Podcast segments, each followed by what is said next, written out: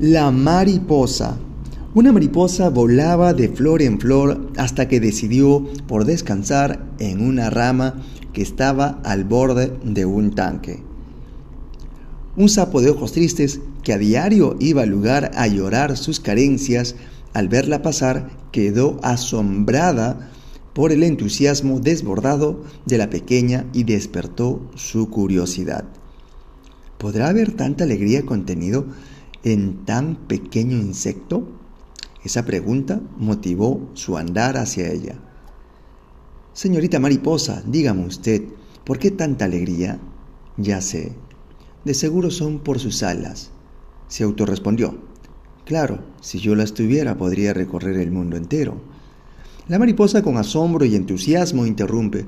Señor sapo, tendré estas hermosas alas, sin embargo, mi vida es breve por lo que solo puedo disfrutarlas unas horas y lo que alcanzo a ver en mi corto vuelo es solo una pequeñísima parte de la vida que usted tiene.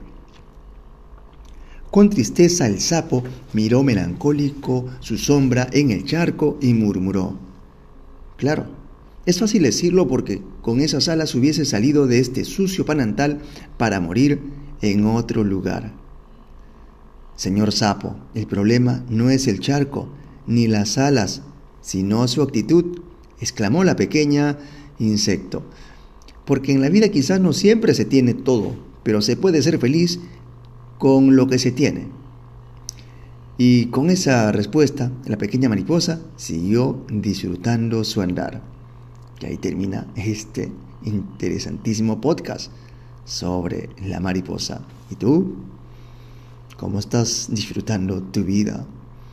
¿Te quejas de lo poco que tienes o cambias simplemente tu actitud frente a la vida? Nos vemos hasta el siguiente podcast.